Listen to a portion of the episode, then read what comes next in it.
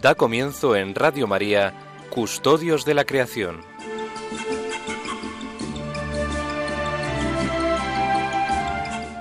Dirigido por Lorena del Rey.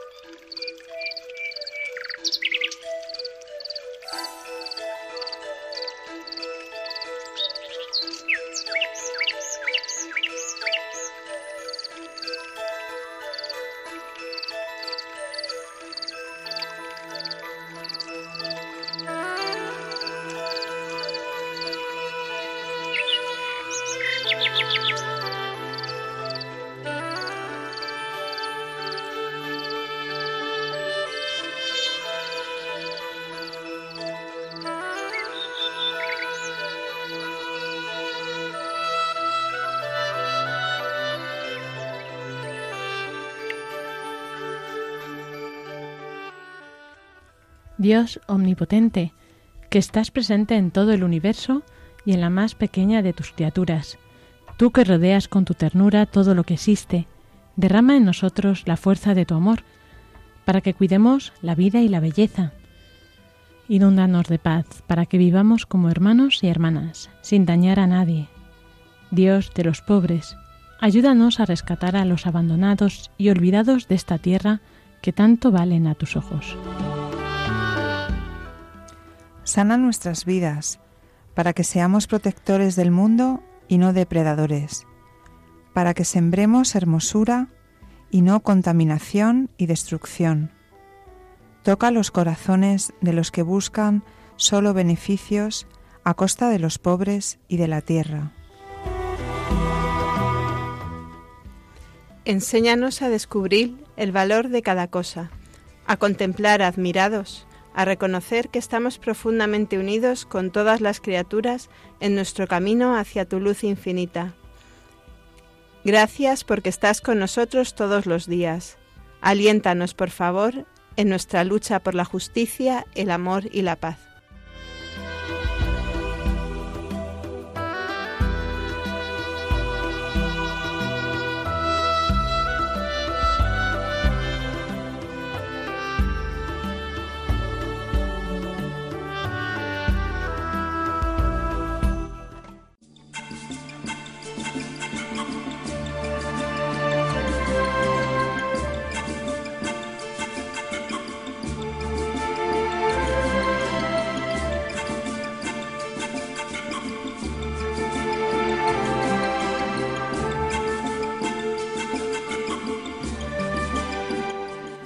Muy buenas tardes a todos, queridos oyentes. Bienvenidos un sábado más a este programa de Custodios de la Creación que hacemos aquí en Radio María para todos vosotros.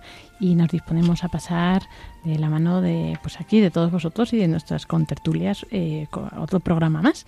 Así que damos la bienvenida también a Sonsoles Martín Santa María. Buenas tardes. Buenas tardes. Nos traes muchas cosas, novedades, muchas, noticias. muchas. Eso está bien. Y María Martínez. Hola, buenas tardes, Lorena. Nos traes tus noticias estas así estupendas. Bueno, hoy es un poco menos de noticias y un poco más de reflexiones. Eso está bien, eso está bien. Iba a decir noticias catastróficas, pero no. Hoy no, hoy no toca. eso está muy bien. Y bueno, pues no toca porque hoy vamos a ver el tema de ciudades sostenibles. Como ya sabéis, este año estamos viendo los objetivos de, los objetivos de desarrollo sostenible del milenio y el número 11 es ciudades sostenibles. Y bueno, pues vamos a analizar un poco, porque esto nos preocupa, qué es lo que nos afecta, eh, también un poco la comparativa, ¿no? Entre el, pues vivir en ciudades, vivir en medio rural, eh, también, como siempre, la perspectiva desde la fe con Laudato Si, eh, también con la guía en parroquias, cómo adecuar nuestras parroquias, nuestros hogares a, a pues a edificios sostenibles y pues también eh, un poco de actualidad y aterrizaremos eh, qué es lo que podemos hacer nosotros eh, más a nivel así práctico. Pues si os parece, empezamos.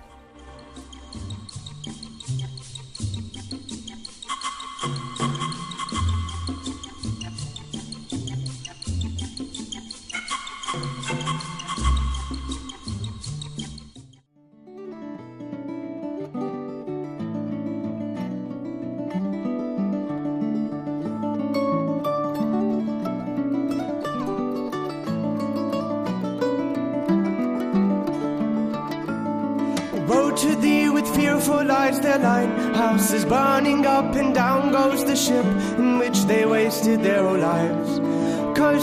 That speak in only and. And oh, what if the world and died? Left you buried in regrets. You never kissed.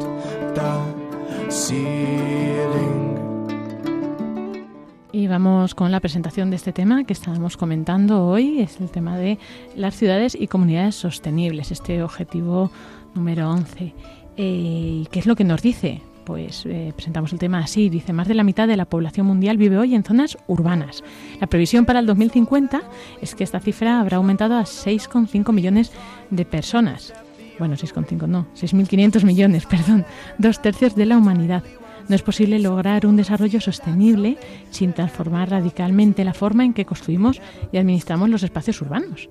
El rápido crecimiento de las urbes en el mundo de desarrollo, en desarrollo, como resultado de la creciente población, del incremento de la migración, ha provocado un incremento explosivo de las eh, megaurbes, ¿no? las ciudades gigantes, especialmente en el mundo desarrollado. Y los barrios marginales se están convirtiendo en una característica eh, más significativa de la vida urbana.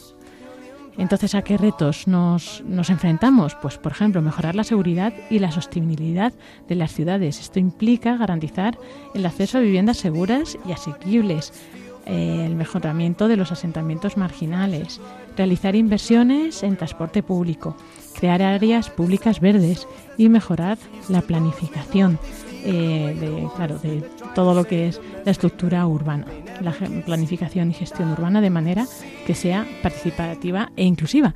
Y bueno, pues estos son eh, los objetivos que se plantean, eh, pues como las vías de actuación, que sería lo ideal, no siempre se consigue y eso es lo que vamos a ver y tratar en el tema de hoy.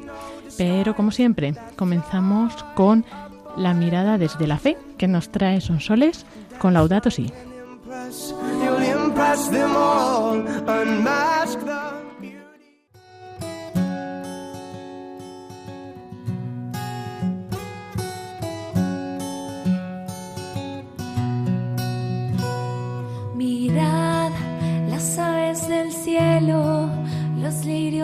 Campo. Dios de ellos cuida y más hará por nosotros que somos sus hijos. Y bueno, son soles, entonces cuéntanos de Laudato Si, que es lo que nos cuenta el Papa. Pues vamos a ver, hay muchos puntos referidos a precisamente a eso, a, lo que es las ciudades, ¿no? el, entorno de las, de las ciudades. Em, si os parece, vamos a hablar un poco de las causas que se analizan en, Laudato Si, un poco como las consecuencias y, luego dejamos para la tertulia un poco las soluciones y un poco la, perspectiva, ¿no? Eh, desde el punto de vista de nuestra fe que le, que le podemos dar. Pues Laudato Si analiza, la verdad es que eh, en numerosos puntos la, situación de las ciudades, ¿no? del crecimiento desmedido de las ciudades. En general, esto está relacionado con lo que es el deterioro, deterioro de, la de la calidad de la vida humana y la degradación social.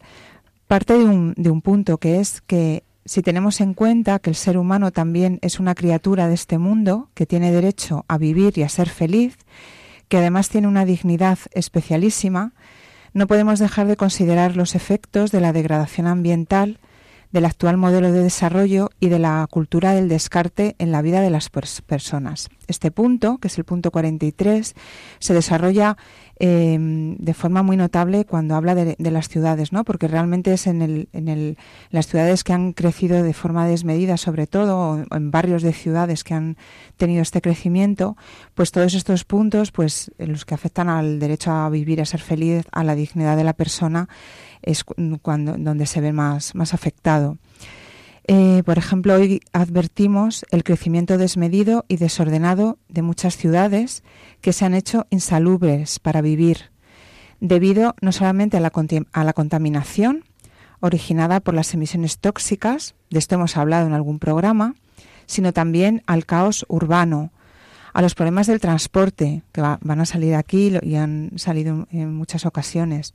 Muchas ciudades son grandes estructuras ineficientes, que gastan energía y agua en exceso.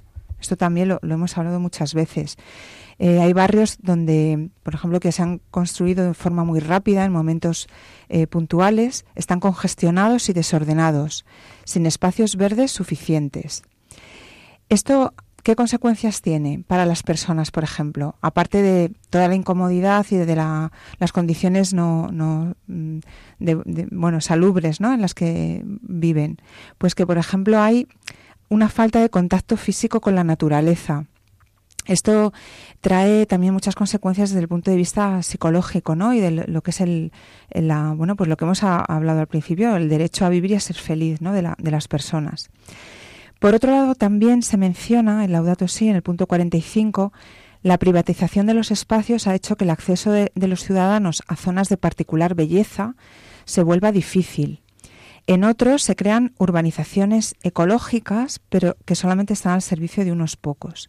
Es decir, hay, hay zonas bellas y con espacios verdes, pero están restringidas, ¿no? no todo el mundo puede acceder. Respecto al transporte, pues realmente es uno de los aspectos que suelen ser causa de grandes sufrimientos para los habitantes. En las ciudades circulan muchos automóviles utilizados por una o dos personas, con lo cual el tránsito se hace complicado. El nivel de contaminación es, es alto. Por lo tanto, bueno, pues muchos especialistas coinciden en la necesidad de priorizar el transporte público, de hacerlo realmente accesible a todo el mundo, que sea cómoda, cómodo, que tenga una frecuencia de servicios adecuada y que tenga seguridad.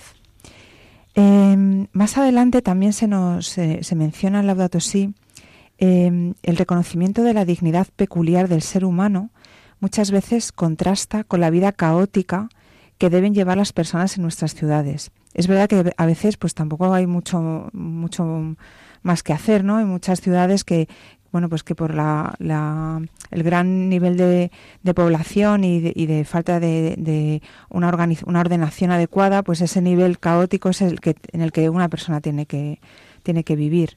Sin embargo, bueno, pues el Laudato Si lo, lo denuncia aquí. Esto no debería hacer perder de vista el estado de abandono y olvido que sufren también algunos habitantes de zonas rurales, donde no llegan los servicios esenciales. Esto, bueno, pues también a veces ponemos el foco en, lo que son las ciudades y nos olvidamos de que hay zonas rurales que están, bueno, pues desatendidas. Hay otros aspectos interrelacionados con lo que es el crecimiento desordenado de las ciudades, que es, por ejemplo, la cuestión del agua. Em, el acceso al agua potable agua limpia, que es una cuestión de primera importancia. Hay, las grandes ciudades dependen de un nivel eh, importante, de un importante nivel de almacenamiento de agua, sufren a veces periodos de disminución de, del agua y en momentos críticos no se administra siempre con una adecuada gobernanza y con imparcialidad. Aquí hemos hablado muchas veces ¿no? de lo que es la pobreza del agua social. Entonces hay regiones y sitios del mundo donde esto es especialmente alarmante, como por ejemplo en, África. También relacionado con el crecimiento desordenado de, las ciudades es cómo esto afecta a los cambios, al cambio climático. Eh, y sobre todo, por ejemplo, pues un aspecto, el crecimiento del nivel del mar, ¿no? que, que puede crear situaciones de extrema gravedad eh, teniendo en cuenta que la cuarta parte de la población mundial vive junto al mar o muy cerca de él y la mayor parte de las megaciudades están situadas en zonas costeras. Luego esto es un aspecto que incide directamente en, en, lo que son las grandes ciudades.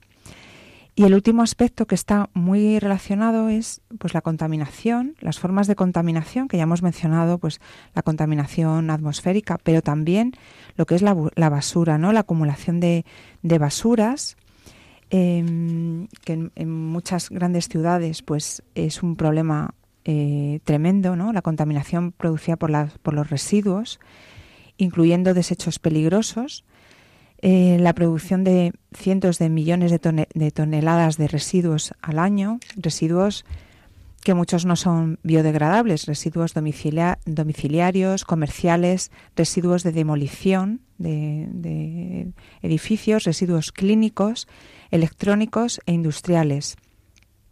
La Tierra, em, lo hemos mencionado muchas veces y lo hemos analizado aquí, no, no puede convertirse en un depósito inmenso de, de porquería, ¿no? De, y en muchos eh, sitios de, de, muchas ciudades, mm, bueno, pues megaciudades especialmente, esta acumulación de, residuos pues es un, problema muy importante ¿no? en, las ciudades y afecta directamente a la vida de, las personas. Bueno, pues más o menos estos son los puntos que más eh, trata Laudato Si que afectan a lo que es las ciudades y, bueno, pues si, parece, si os parece, eh, voy a mencionar simplemente la consecuencia más mm, importante y luego pues pasamos ya a los casos concretos. Em, todo esto, em, bueno, pues una de las principales consecuencias es lo que se plantea en el punto en, Laudato Si, que es la inequidad planetaria. Es verdad que em, podemos muchos vivir y reflexionar sobre estos problemas desde la comodidad de un desarrollo, de una calidad de vida que no está que no están al alcance de la mayoría de la población mundial. Esta falta de contacto físico y de encuentro, a veces favorecida por la desintegración de nuestras ciudades, ayuda a cauterizar la conciencia, nos dice Laudato Si, y a ignorar parte de la realidad en análisis sesgados. Esto a veces convive con lo que es llamado pues un discurso verde, ¿no? Eh, pero realmente eh, no podemos dejar de reconocer que un verdadero planteo, dice el Papa, un verdadero planteamiento ecológico, se convierte siempre en un planteamiento social que debe integrar la justicia en las discusiones sobre el ambiente, para escuchar tanto el clamor de la tierra como el clamor de los pobres. Esto es, eh, creo que es importante sacarlo aquí porque es donde las, eh, los grandes problemas de, que, hay en, ciudades, en grandes ciudades, al final afectan siempre pues a los, a los más pobres.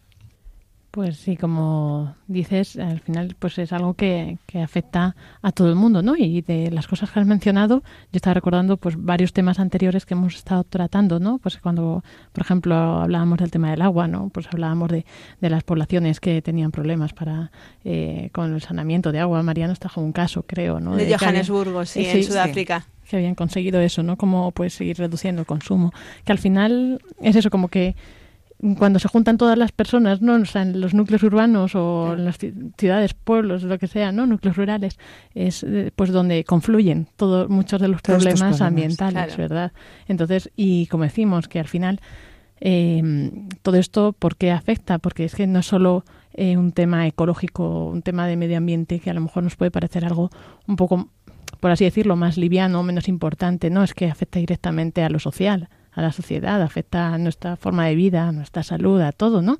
Entonces, por eso nunca se ha de separar lo que son los problemas ambientales de lo que es nuestra vida, nuestro día a día, ni menospreciar, por supuesto, ¿no? Que muchas veces a lo mejor tendemos a decir, bueno, como es un tema ambiental no nos afecta directamente o porque la Iglesia no tiene por qué meterse en eso, pero no, o sea, precisamente son problemas que, que es que nos competen porque es que nos afectan, ¿no? Eso luego ya, yendo a lo más trascendente, evidentemente, siempre decimos que, que, la creación es un don, es un regalo que nos ha hecho Dios y que tenemos que cuidarla y custodiarla por ello. O sea, por ello tampoco podemos menospreciarla, ¿no? Pero es que además nos afecta directamente. Claro, especialmente en el tema de las, en el tema de las ciudades, donde vemos que el principal animal autóctono de las ciudades es el hombre, por así decirlo. Entonces, si las ciudades son un ambiente hostil para la vida, son un ambiente hostil para la vida de todos, empezando por las, empezando por las personas. En el último programa que nos tocó a este, a este equipo estuvimos hablando del tema de la contaminación que se da sobre todo en las ciudades y bueno, pues todo, todos los demás también, como, como decía Lorena, y temas sociales que luego iremos viendo que están los grandes problemas que hablaba Sonsoles de Laudato Si, que en realidad yo, yo creo que están escritos pensando sobre todo en las grandes ciudades que han crecido de forma muy desordenada en el tercer mundo y donde hay verdaderos barrios, pues bueno, las las favelas de Brasil, los, eh, los slums de la India, por ejemplo, no son grandes barrios de chabolas sin saneamiento, sin agua, eh, barrios enteros construidos sobre vertederos en Filipinas, cosas así, pero que hay muchas cosas de esas que, que se aplican también en nuestras ciudades del primer mundo, que es sobre en las que vivimos, sobre las que podemos actuar y que también tienen unos problemas de, menor escala, pero que también son importantes.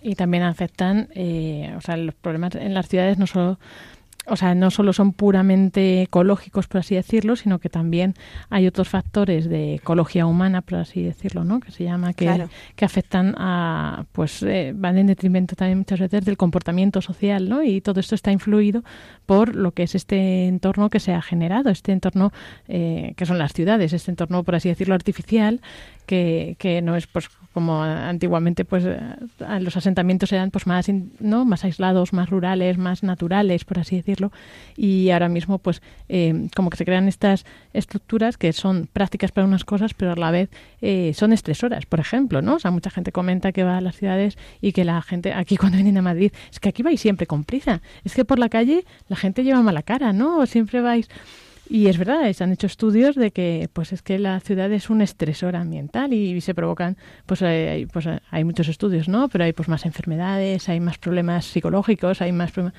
que es como que hay mucha, muchas cosas que van derivadas de esa densidad poblacional, ¿no? O de ese hacinamiento en muchos casos. Eh, hay ciudades mejor y peor estructuradas, evidentemente, ¿no? Hay ciudades más antiguas que a lo mejor pues se hacían sobre la marcha, hay ciudades nuevas que ya se planifican un poco mejor urbanísticamente. Pero bueno, esto sería otro tema muy amplio a tratar. Que sí, no, pero ahí es, ahí es importante, Lorena, una, una idea eh, porque que me llamaba también la atención, la tenía aquí apuntada mm, cuando ha hablado Son Soles, que es, es, una, es una idea en la que inciden mucho, por ejemplo, eh, algunos expertos en, en, urbanismo, que es que no hay una estructura de ciudad neutra. ¿no? Eh, lo que decías tú, hay, hay ciudades mejor planificadas, sí, eh, pero incluso en las ciudades que no están planificadas, que se han dejado crecer sin más, ahí detrás también reflejan la mentalidad que, que, había, ¿no? Y entonces, pues ese desorden o ese no pensar las cosas desde el principio Quizá porque obviamente cuando se empezaron a formar las grandes ciudades no sabíamos las cosas que sabemos ahora y no sabíamos cómo y qué desarrollos futuros iban a venir. Pero, por ejemplo, lo que hablabas tú de ecología humana, de los estresores, eh, si, os dais cuenta, una cosa que tiene muy poco que ver, mm, parece con el medio ambiente, pero sí tiene que ver con la ecología humana, es, vamos a pensar qué puede hacer una persona eh, hoy en día en una calle, en una ciudad como Madrid. ¿Qué puede hacer en la calle? Caminar ir corriendo a un transporte público, cruzar eh, calles enormes llenas de coches, que es, mm, que es a lo que se dedica más espacio, em, pero no se puede estar, por ejemplo, no se puede salir de casa a hacer algo, eh, estar un rato, si por ejemplo eres una persona mayor o que no se puede mover mucho, sin consumir. O sea, fijaos en esto, ¿qué hay en, ¿qué hay en las calles cuando las aceras son anchas? Terrazas pero no hay bancos o cada vez hay menos bancos, no hay fuentes. Entonces, tú no puedes mm, bueno, tú, nosotras, nosotras sí podemos y decir, pues mira, hoy en vez de coger el metro voy a ir andando de tal sitio a tal sitio, aunque me suponga media hora de camino o tres cuartos de hora de camino, eh, porque bueno, porque soy joven, puedo hacerlo y es un rato de ejercicio que hago porque hoy tengo tiempo y que es una cosa súper sana obligarnos de vez en cuando a hacer eso. Pero una persona mayor que que quizá le cuesta subirse al metro, que ha estado siempre acostumbrada a moverse por su barrio, pero que ahora salir le cuesta, se cansa enseguida, no tiene dónde sentarse, no tiene nada.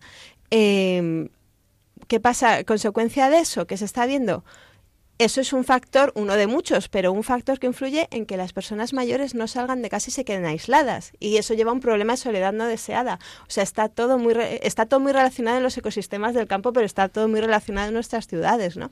Y eso, que, que tú salgas a la calle y, y, si quieres quedar con alguien y charlar un rato, tenga que ser metiéndote, sentándote en una terraza, metiéndote en un bar a consumir y pagar, y que no te puedas sentar en un banco a la sombra y si tienes sed en un momento dado beber de una fuente que haya al lado, todo gratis, también influye mucho. Influye en qué gente puede quedar con los amigos a hacer vida social y en qué gente no se lo puede permitir. Es verdad que eso choca mucho, ¿no? A la gente que tenemos está acostumbrado... Muy o sea, tenemos ciudades que aunque no nos demos cuenta, quizá han entrado en la mentalidad del mercado porque tú no puedes salir a la calle a hacer... Hay muy poca oferta de cosas que puedes hacer en la calle sin, sin, tener, sin consumir, ¿no? Sin poner dinero. Claro, y cuando alguien de ciudad va a un pueblo, ¿no? Se extraña cuando ve que los corralejos estos que se, se montan en las puertas de las casas con sillas, que pues llegan todas las vecinas, llevan ahí la sillita y se sientan en la puerta de, en un portal a hablar ¿no? A comentar tranquilamente ahí a la sombra, pues, pues porque sí, ¿no? Pero eso aquí en, en las ciudades grandes, pues no es tan común. Ya la gente de, de, pues de la rural, pues no les resulta extraño por eso mismo, porque es un contexto social distinto, ¿no? O sea, la ciudad como que nos empuja a ese individualismo, a ese, pues eso, a tener que desplazarse grandes distancias para llegar, pues, entre tu centro de, de vida, de ocio, de, o sea, donde vives, tu casa, tu trabajo, eh, donde haces las compras. Entonces, Claro, eso al final eh, provoca pues que tengas que invertir mucho tiempo en desplazamientos, que tengas que ir deprisa, que tengas ese aislamiento que dices, ¿no? Que mencionas, por ejemplo. También ha hecho muchos estudios de cómo en la ciudad tenemos tantos estímulos que cuando vemos algo importante, o sea, ya no nos llama la atención. O sea, hay una persona que necesita algo en la calle a lo mejor, o sea, han hecho experimentos de pues alguien en la calle tirada en el suelo y pasar gente y gente y gente y nadie se para a preguntar qué le pasa, ¿no? ¿Por qué? O sea, bueno, puede ser por mil cosas, ¿no? También muchas veces por egoísmo, por prisas, pero es que muchas veces es porque no es un estímulo relevante. O sea, hay tantos estímulos, tantos anuncios, tanta, tantas cosas que es que no caes en esas cosas, ¿no? O sea, tienes que ir como muy consciente de, de dónde estás, de por dónde vas. No sé si estáis de acuerdo. Sí, sí, sí, no, claro. Sí, no, depende, pues eso, lo que dices tú, de a veces que vamos con prisas o tenemos nuestro recorrido, ¿no? Tienes una, una ruta y, y, entonces si algo te interfiere en esa ruta... Y un horario en tu cabeza. Y un horario, dices, esto me va a retrasar media hora o 20 minutos y me paro aquí, ¿no? Y de repente hay veces que dices, no, pues me voy a parar. Y entonces descubres, pues eso, que hay, cuando entran en juego las relaciones personales, ¿no? Pues te das cuenta de que hay otras realidades, otra gente que tiene otras necesidades, ¿no? A veces pues eso te paras porque hay alguien, pues en las grandes ciudades a veces ocurre que siempre en el mismo semáforo está siempre la misma persona vendiéndote unos pañuelos o tal. Pues a veces si te paras a, hablar un momento, pues descubres otra otras realidades. Y luego hay, hay otros puntos de, de encuentro personal, ¿no? Con las personas en las ciudades que es también relacionado con nuestras costumbres. Los parques donde hay columpios, cuando tienes niños pequeños que llevas a los niños al parque, pues también es un sitio de socialización. Lo que decías tú de bajar la silla a la puerta de la casa, pues en los barrios, pues donde hay un parque con columpios, ahí. Y luego las personas que tienen perros, por ejemplo, que sacan a pasear al perro, pues también hay sitios donde normalmente pues se encuentran porque saben que ahí el perro puede estar a gusto, puede correr, puede tal.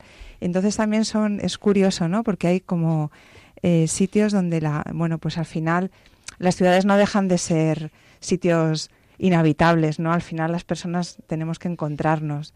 Entonces, bueno, pues dentro de, de esta prisas, ¿no? Del tráfico también eh, aparecen estos núcleos, ¿no? Humanizados, o sea que, que no todo es tan tan, malo, ¿no? Pero bueno. al final la, la, vida se abre paso y lo humano se, se abre paso, se abre ¿no? paso. Pero de lo que de lo que trata, yo creo que este este objetivo y de lo que trata lo que lo que pretende el Papa en datos sí y, y toda esta toda esta doctrina es eh, que no sea una cosa que tengas que hacer como a contracorriente, sino favorecer una serie de criterios de planificación, de organización de nuestras ciudades que faciliten esto, no que lo obstaculicen y que faciliten nuevas nuevas vías. Sí, además, por ejemplo, bueno, adelantándome, ¿no? Porque bueno, pues en Laudato sí se proponen también soluciones, ¿no? Pues por ejemplo, ya en situaciones de, de barrios muy precarios, ¿no? De las ciudades estas que, que hemos comentado, comenta el paso cotidiano del hacinamiento al anonimato social que se vive en las grandes ciudades puede provocar una sensación de desarraigo que favorece las conductas antisociales y la, y la violencia. Sin embargo, dice el Papa, quiero insistir en que el amor puede más. Muchas personas en estas condiciones son capaces de tejer lazos de pertenencia y de convivencia que convierten el hacinamiento en una experiencia comunitaria, donde se rompen las paredes del yo y se superan las barreras del egoísmo. Dice el Papa, esta experiencia de salvación comunitaria es lo que suele provocar reacciones creativas para mejorar un edificio o un barrio. O sea que, aún así, pues lo que decías, María, que la vida se hace paso, ¿no? O sea, al final, pues eh, las personas, ¿no? El, amor y el querer, bueno, pues eh, mejorar la situación de uno y la, y la, situación del otro, ¿no? De mi vecino, pues hace que, que también, pues de ahí surjan, mm, eh, bueno, pues propuestas de para mejorar cosas muy concretas, ¿no? Sí, justo eso que decías, iba a hablar de un estudio que, claro, es un poco desalentador. O sea, lo que dice el Papa al final es como la solución, lo que tenemos que, que cuidar, hacer, pero que eh, saber que también pues muchas veces podemos tener estar como un poco mm, predeterminados por nuestro contexto físico, ¿no? Por nuestro entorno a pues esto a estas cosas, ¿no? A este estrés o ambiental o de bueno, no solo ambiental, de tiempo, de todo, ¿no? Dicen, hicieron un estudio en Holanda eh, mm, comparando pues diversos diversas variables, ¿no? Nivel económico, diversidad religiosa, ingresos, densidad de la de la vivienda y encontraron que lo que estaba correlacionado positivamente, o sea, lo que influía directamente sobre otra cosa era la densidad de población y estaba directamente relacionada con el número de agresiones personales, defunciones, admisiones hospitalarias, divorcios, problemas coronarios en varones, delincuencia, nacimientos ilícitos y delitos contra la propiedad. Eso por, por la densidad. Por el hacinamiento o, por una densidad muy elevada. Claro, estaba, o sea, cuanto más densidad había, más pasaban estas cosas, ¿no? Y, y bueno, y también una cosa que no hemos comentado, yo creo que dentro de lo que es el desarrollo urbanístico, que pues ya decimos que hay distintos modelos, ¿no? también os quería comentar el modelo de ciudad lineal, os suena la ciudad lineal, ¿no? Y Arturo Soria. Sí. No sabéis si, no sé si sabéis en qué consiste, pero es, es, muy curiosa, luego os lo cuento. Pero que también hay que tener en cuenta que dentro de lo que es el desarrollo de las ciudades, al final las zonas eh, más desfavorecidas es donde se van a ver desplazados los pobres. O sea, la gente también en las ciudades no todo el mundo es súper rico, ¿no? Sino que tiene, hay gente que tiene eh, menos posibilidades económicas que al final se van a ver desplazados a los suburbios, a las zonas cercanas a, a los vertederos, ¿no? A los sitios pues que tienen condiciones que no son tan óptimas. Entonces, claro, ahí también se generan estas desigualdades que tampoco es lo ideal, ¿no? Claro, no, pero eso, eso es muy interesante. A mí lo que me, lo que me gusta mucho por lo que he estado viendo, eh, lo que traigo, que no sé si os lo, os lo comento ya ahora, ¿no? Pero he traído los indicadores que recoge el libro blanco de, de, ay, de urbanismo sostenible que, que publicó el, el, gobierno hace, hace unos años y que a mí me ha gustado mucho por eso, porque contempla y enlaza muy bien lo que son medidas y propuestas para mejorar eh, ambientalmente y medidas y propuestas para mejorar socialmente. Y es una de las cosas que dice también, ¿no? Intentar planificar la ciudad de forma que, eh, que se mezclen las poblaciones, que no estén, por ejemplo, una, una de las cosas que dices, lo dejo así como apunte y ya luego vemos por dónde, por dónde retomamos este tema, por ejemplo, que las promociones de vivienda protegida no estén todas concentradas en las mismas partes, sino que en todos los barrios de la ciudad haya mezcla de vivienda libre con vivienda protegida, para que, para que se realicen para que haya esa mezcla, esa heterogeneidad, para que las personas quizá con menos posibilidades también convivan con personas con más posibilidades, que se creen relaciones de vecindad, que se que la gente vea un poco, ¿no? Mm, salga de su burbuja de los que son como ellos y vean, vean otras realidades y se puedan dar esos, esos intercambios. Es una de las cosas que mm, me he acordado ahora en relación con lo que comentabas tú, Lorena. Pues vamos ahora a tener unos minutos musicales para reflexionar todo este cúmulo de, de información y volveremos con las teorías de la ciudad lineal, con el, la guía blanca, el libro blanco, de, blanco. y de urbanismo. Y eso, seguimos en Costillos de la Creación en Radio María.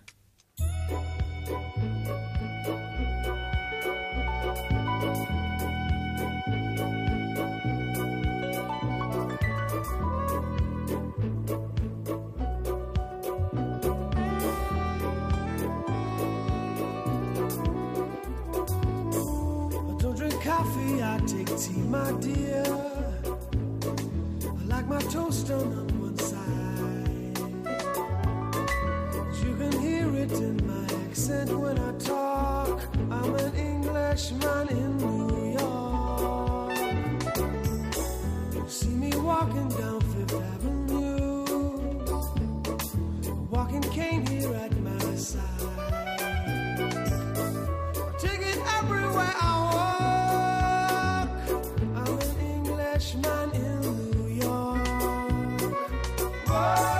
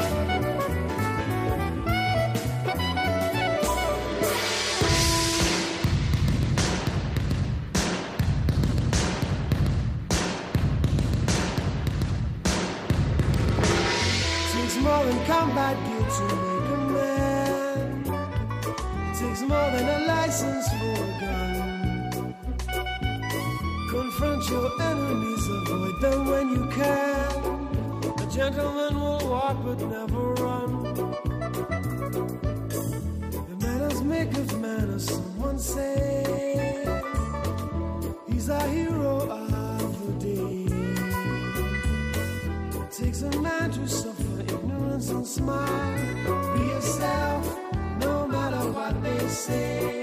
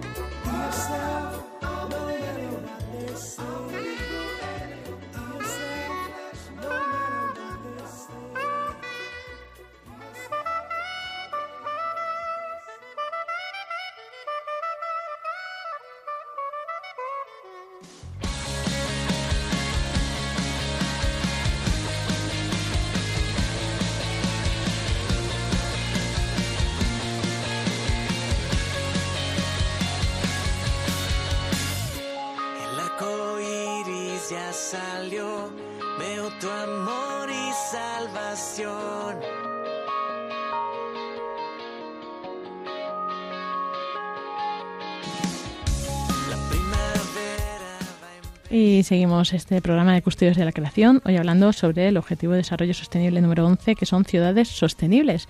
Antes de esta pausa musical hemos estado hablando pues un poco de, de los modelos urbanísticos, de los factores que influyen, que afectan ¿no? en las ciudades, eh, pues a las personas también, eh, también de las pistas desde la fe, ¿no? O sea, lo que dice el Papa Francisco también muy interesante de que cómo pues eh, tenemos que luchar contra contra ello, ¿verdad? Tenemos que luchar contra contra pues eh, eh, que no nos dejemos arrastrar, ¿no? Sobre todo, pues eso, lo que vivimos en ciudades por estas condiciones, eh, pues que nos llevan al final muchas veces a tener pues esa conducta tan egoísta a veces, ¿no? Individualista, aislada. Bueno, pues a prestar atención también a nuestro alrededor, a los mayores, a los necesitados. Y bueno, hay tantos temas que tratar con respecto a esto, ¿no? Hablábamos también de los modelos de ciudades y bueno, pues como curiosidad simplemente comentar, eh, no sé si a los de fuera de Madrid os sonará, a los de Madrid pues sabemos que existe una parada de metro que se llama Ciudad Lineal y una calle que se llama Arturo Soria, pues mm, no es casualidad que estén ahí juntos en esta zona porque la ciudad lineal es un modelo de organización de ciudad ideado por eh, el urbanista Arturo Soria. Él pues eh, presentó este modelo de ciudad en 1885 ¿no? y proponía una alternativa para descongestionar las ciudades núcleo tradicionales y recuperar un urbanismo eh, fundamentado en la dignidad, el individualismo y el contacto con la naturaleza. En esencia, se trataba de una ciudad alargada, construida a ambos lados de una calle o avenida central de 40 metros de ancho, con viviendas a los lados. Y el objetivo final, aunque utópico quizás, ¿no? era que las ciudades lineales, como la diseñada por Soria para circunvalar la capital de España, llegarán a unir de forma progresiva diferentes núcleos urbanos por medio de una avenida principal con parcelas urbanizadas a ambos costados. O sea, algo curioso, ¿no? ¿Nos parece curioso? Bueno, es, es curioso y seguro que Arturo Soria lo pensó como una intención y ahí también hay una, hay una mentalidad que es un poco la que es un poco la que mucha gente tiene hoy en día, ¿no? Que hay como la ciudad nos causa estos problemas, estos estos, estos estreses, eh, este estar este malestar, ¿no? Que nos genera a veces. Hay mucha gente que trabajando en las ciudades lo que tiene es la tendencia de huir de decir, no, pues es que a mí me gusta el campo, quiero vivir en el campo. Y es una tendencia que vemos que nos llama, ¿no? Nos llama, nos llama a lo verde, nos llama a estar en contacto con la naturaleza. Y entonces mucha gente quizá a lo largo de las décadas, de los dos últimos siglos, ha pensado que la solución es eh, poder estar en contacto con la naturaleza, pero en el campo, pero conectado con la ciudad, o eh, pues eso, o como decía Arturo Soria, pues eso, alargar mucho las ciudades para que todo el mundo tenga su trocito de campo del que está cerca.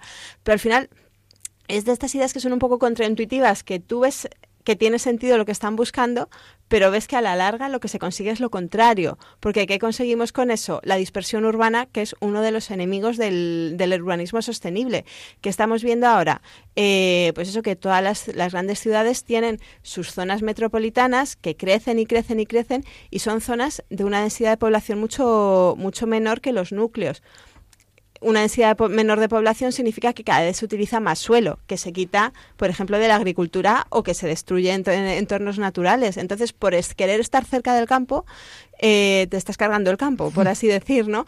¿Y qué pasa? Y segunda consecuencia de eso, eh, que para todos los desplazamientos necesitas el coche. No se pueden hacer desplazamientos a pie, no se pueden hacer desplazamientos en transporte público. Entonces se generan atascos, se genera mm, estrés. Entonces la tendencia es como, pues me tengo que ir más lejos o, tenemos que hacer. Y ahí hay una cosa eh, muy curiosa, ¿no? Que es eh, que, otro ejemplo en relación con esto, como de pensamientos contraintuitivos ¿no? en, urbanismo, eh, que nos tendría que hacer un poco reflexionar y ver cómo y, replantearnos cómo vemos las cosas, es el tema de cuando, cuando una carretera, por ejemplo, se atasca mucho, una, pues eso, Madrid, eh, por ejemplo, en Madrid el otro día salió un estudio que los 15 puntos negros con más atascos ya no están dentro de la ciudad, son todos de la zona de, los alrededores. De hecho, de los 15, 6 están en la M40, que no sé si los que conocéis Madrid es una carretera de circunvalación que ya pasa en algunas zonas por la parte externa de la ciudad y en otras zonas directamente es campo, por donde pasa la M40. Es una carretera de circunvalación, pero mucho más exterior que la M30.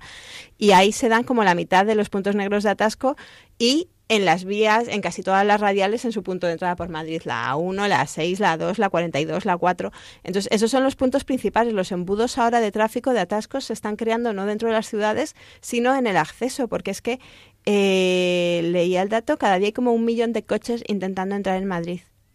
Entonces, claro, no hay sitio. es, es, muy complicado. ¿Qué pasa con esto? Pues que tenemos carreteras de tres, de cuatro carriles por sentido que cada día están atascadas. ¿Qué es, ¿Qué es, lo lógico que piensa uno? Oye, pues vamos a poner más carriles, ¿no? Porque si hay más carriles los coches irán con más facilidad. Y parece lógico, pero no lo es. ¿Por, qué? ¿Por qué? Porque cuando esas carreteras la gente va más cómodamente, ¿qué pasa? Estás facilitando que cada vez más gente tienda al, a lo que es a la dispersión, al irse lejos. Entonces, eh, si tengo muy fácil entrar en la ciudad por una carretera cada día, pues en vez de 40 kilómetros, mm, me puedo ir a 50 kilómetros, a 60 kilómetros si lo hace más gente, al final cuando amplías una carretera y la haces más grande, se va a llenar. Se va a llenar igual, quizá tarde unos años, ¿no? Pero dentro de 10 años o 5 años te vas a encontrar el mismo atasco del que te estás quejando ahora. Es, una, es, otra idea curiosa, ¿no? Sí, lo que pasa que a veces eso, la, la, expansión de las ciudades, precisamente pues eso, para buscar zonas más tranquilas, más con más espacios verdes y tal, pues eh, trae esa consecuencia ¿no? del, del tráfico que al final se colapsa igual porque eh, desgraciadamente los transportes públicos no, no se mm, por muy bien que funcionen, pues no, no, son suficientes y no se mejoran lo que se tendrían que mejorar. Y luego, por otro lado, pues eh, lo que ocurre es eso, el, ir viendo cómo se va consumiendo el, el entorno pues más eh, natural y ya desaparece. O sea, hay denominaciones de pueblos que dices, bueno, aquí dónde estaba el monte, dónde estaba el campo y dónde estaba el río este, ¿no? Que pasaba por Pueblos aquí. que ahora son barrios. que son Ah, barrios. Claro, son pueblos barrios que se han de convertido ciudades, en barrios de, sí, de eso ciudades. sí. Entonces, eh, claro, ¿cuál es? eh, he empezado como diciendo, pues eso, que quizá estas soluciones de dispersión no son la solución adecuada.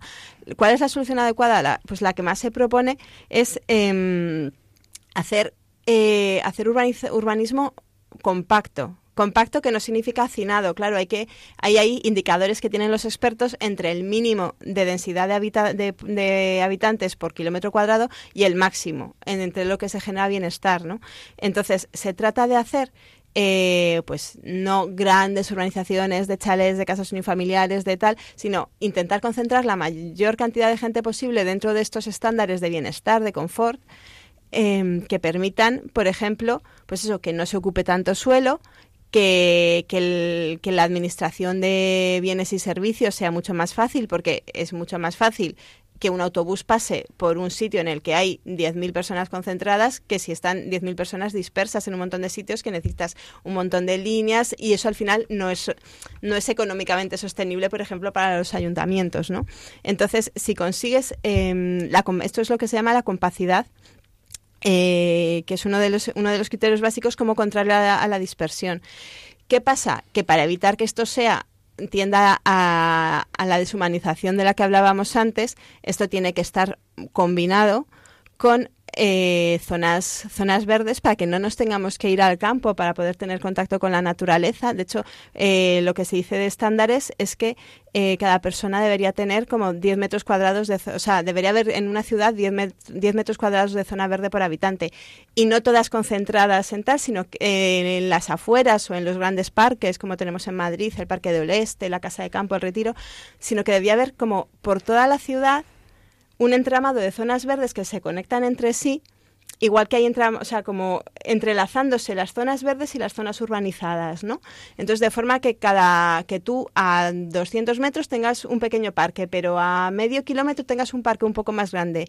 Y también que, que que entre las calles, que entre las manzanas, pues haya pequeñas zonas verdes para, para dar un poco de, de respiro. En esto me he encontrado una idea muy, interes- muy interesante. No sé hasta qué punto es aplicable, supongo que en las zonas de nueva construcción sí se podría atender a eso, o en las zonas de la ciudad que se rehabilitan, que eso es muy importante. Hay zonas que necesitan rehabilitarse, entonces se pueden rehabilitar con criterios, con criterios sostenibles, que es la de la supermanzana. O sea, que nosotros estamos acostumbrados a nuestros bloques, más o menos, pues eso, que recorres mm, 50 metros tienes un cruce, 50 metros tienes otro cruce. Las supermanzanas eh, serían como un bloque de bloques, como de 400 metros de lado, una cosa así, eh, que estaría, serían las que están rodeadas por las calles por las que circulan coches, pero que en su interior tienen calles más bien de usos peatonales. No solo uso peatonal, porque los coches que de los vecinos podrían circular, pero muy despacio, mm, 10 kilómetros por hora, o sea, pero serían ahí sería espacios, lo que hablábamos antes, pues eh, para ir a pie de un sitio a otro, para visitar el pequeño comercio de tu zona más cercana, para que haya zonas, lo que se llaman zonas de estancia, que es eso, zonas de bancos, de columpios para los niños, de columpios para los mayores, que ahora están poniendo en las ciudades, estas verdad. máquinas de ejercicios verdad. que a veces sí, están sí, sí. acabando, a veces están quitando los columpios de niños y poniendo columpios para los mayores. Eh, y bancos y eso, eh, un poquito de zona verde, o sea, pues hay, hay urbanizaciones que son así, lo que pasa es que eh, están fuera de la ciudad, se trataría que en las ciudades también eh, hubiera esto y no en urbanizaciones cerradas, que al final esto también crea una segregación, quien puede permitirse lo puede vivir así cómodamente en una urbanización con jardín y quien no puede permitirse lo vive en bloques de construcción, construcción, construcción, porque, porque es lo, lo que le toca, ¿no? Entonces, esto es muy, eh, esto, esto también eh, es una cosa interesante. Igual el pequeño comercio eh, y, y había alguna otra idea. Luego seguimos con otras que quizá no tienen tanto que ver, eh, pero eh, que no esté en las zonas segregadas, o sea, que no haya un barrio que sea solo residencial o una urbanización que, es, que está alejada del centro y que es solo residencial, pero que para ir al colegio tienes que coger el coche y llevarlos a los niños a otra zona y que para ir a comprar te tienes que ir a una gran superficie que está en otra zona en coche, sino que en todos los barrios haya un poco de todo, quizá no grandes servicios, o sea, quizá no hace falta que en cada barrio haya un super polideportivo con 80 pistas, que es lo que ha pasado a veces. Se han creado muchos mm, servicios sobredimensionados que cuestan demasiado, entonces no se cuidan, no se mantienen y están en pocos sitios. Quizá vale más la pena que en vez de mm, una super casa, una super biblioteca, haya tres casas de la cultura, mm, por ejemplo, o o cosas así y fomentar también lo que decía antes, eh, que, que, no todas las viviendas, esto es otra cosa súper interesante, ¿qué pasa con muchas familias que tienen varios hijos? Se van fuera del centro porque en, las ciudades las casas son inasequibles si quieres tener tres o cuatro habitaciones. Entonces, sabes que en esta zona es donde están construyendo casas de cuatro habitaciones y esta zona está lejos y tienes que ir en coche. Pues no, que en todas las zonas se promuevan construcciones de, casas de distintos tamaños, por ejemplo, para que vivan distintos tipos de personas, distintos tipos de familias, eh, para que no haya barrios en los que solo pueden permitirse vivir los inmigrantes y otros barrios en los que no se ve un inmigrante nunca. O sea, que haya esa convivencia y esa heterogeneidad que evita eh, que evitaría la segregación. Y bueno, ya nos estamos quedando sin tiempo. Creo que vamos a tener que dedicar otro programa a este tema. Ya pues eh, voy a dar unas breves pistas, ¿no? Así un poco más prácticas a lo mejor para los que tengáis posibilidad, ¿no? De hacer una reforma a lo mejor en vuestros edificios, vuestras casas o, en vuestras en las parroquias, ¿no? Esto está sacado de la de la guía ecológica de parroquias. Eh, y bueno, pues eh, mientras, eh, pensad ya para concluir algo, algo que diríais de sugerencias o de para nuestros oyentes. Eh, entonces, pues cuando se aborden obras en una casa, en una parroquia, conviene tener en cuenta algunos elementos del impacto ambiental que tienen los distintos materiales. Hay que evitar materiales tóxicos o nocivos, como por ejemplo los que tienen amiantos o fibrocementos. Usar materiales que han necesitado menos energía en su generación, y por tanto menos emisiones de gases de efecto invernadero, por, por, ejemplo también los provenientes de zonas cercanas para evitar pues todo ese el consumo que se hace en los transportes adecuar los materiales empleados al entorno, tanto desde el punto de vista paisajístico como climático. Por ejemplo, ladrillos en zonas arcillosas, granito en zonas con abundancia de ese material.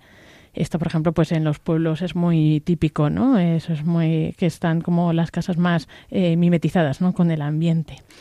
Eh, también convendrá emplear materiales de color más claro en zonas cálidas y oscuros para zonas frías, eh, porque estos eh, materiales retienen más fácilmente el calor. Utilizar materiales que necesiten escaso mantenimiento. Para nuevas construcciones aconseja diseñar las estancias de forma que los meses de invierno dispongan de sol durante las horas centrales del día y de sombra por las tardes en verano. Pueden emplearse materiales que incluyan elementos reciclados, eh, bueno, pues como elementos de residuos de canteras o de procesos industriales, chatarras metálicas, hormigón hecho con caucho reciclado, etcétera. Y si es posible, se recomienda instalar techos con vegetación, techos verdes, pues mejoran la climatización del edificio y contribuyen al ahorro energético. Bueno, estas son unas breves pistas, pues que muchas veces es verdad que no está al alcance de todos, pero bueno, pues quien pueda o quien se enfrente a una reforma, pues al final a la larga también es ahorro en energía, ¿no? En la luz, en, en los suministros energéticos, etcétera. Y bueno, pues eh, para concluir este tema tan amplio y que da tanto de sí, eh, a ver, ¿qué, qué diríais, Sonsoles? Pues yo tengo aquí mm, un punto de Laudato sí que me ha parecido pues muy pues muy esperanzador y muy constructivo y que a lo mejor no está en nuestra mano el eh, organizarlo así, pero sí a nuestra pequeña escala, yo creo que con las cosas que hemos hablado, yo creo que sí que lo podemos hacer, ¿no? Eh, que habla, por ejemplo, de, de, si en un lugar ya, ya se han desarrollado conglomerados caóticos de casas precarias, se trata sobre todo de urbanizar esos barrios, no de erradicar y expulsar. Es decir, a lo que se apela es a la creatividad, ¿no? Para poder transformar y para poder integrar estos barrios precarios en una ciudad acogedora. Y menciona una cita de Evangelii Gaudium que voy a leer. Y dice, qué hermosas son las ciudades que superan la desconfianza enfermiza e integran a los diferentes y que hacen de esa integración un nuevo factor de desarrollo. Qué lindas son las ciudades que aún en su diseño arquitectónico están llenas de espacios que conectan, relacionan, favorecen el reconocimiento del otro. Es decir, que independientemente de que nos hayan puesto un parque o no, o pues podemos eh, nosotros desde nuestra actitud ¿no? personal e individual, sí que podemos a lo mejor empezar transformando nuestro barrio desde este desde esta perspectiva, ¿no? De favorecer y el reconocimiento del otro. Bueno, eh, yo quiero ahora también, en relación con lo que decía Sonsoles, lanzar una invitación a si no podemos cambiar como están hechas nuestras ciudades, porque obviamente muchas cosas no podemos, cambiarlas en lo que sí podemos. Quiero decir, y siempre podemos hacer un esfuerzo por conocer a nuestros vecinos, siempre podemos hacer un esfuerzo por pasear por nuestro barrio, por comprar en nuestro barrio, conocer lo que hay, intentar utilizar más, eh, ir a pie, o sea, no solo no ya solo utilizar el transporte público, ir a pie a los sitios, no, conocer nuestra ciudad, aprovechar sus zonas verdes.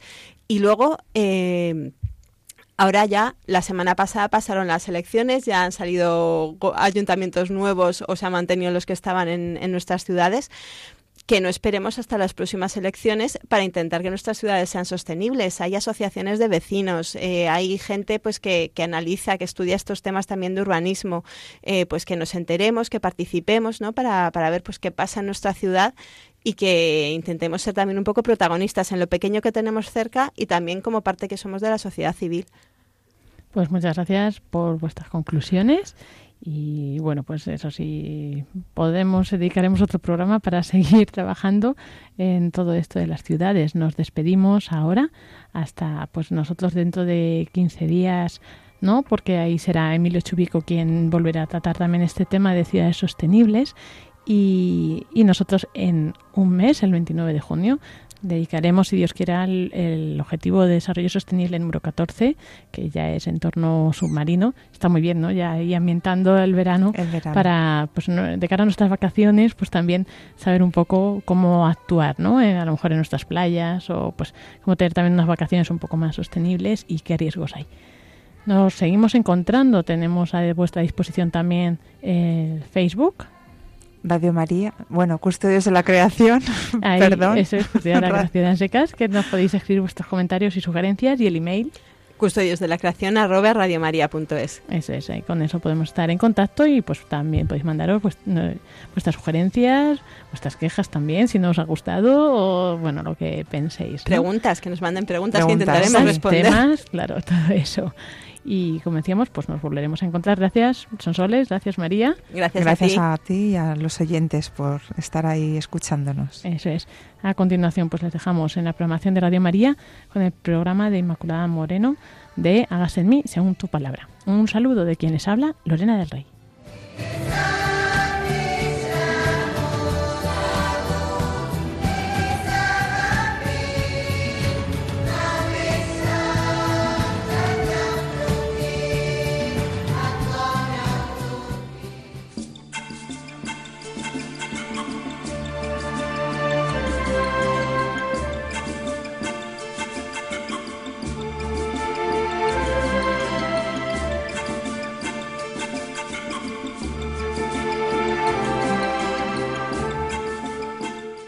Acaban de escuchar el programa Custodios de la Creación, dirigido por Lorena del Rey.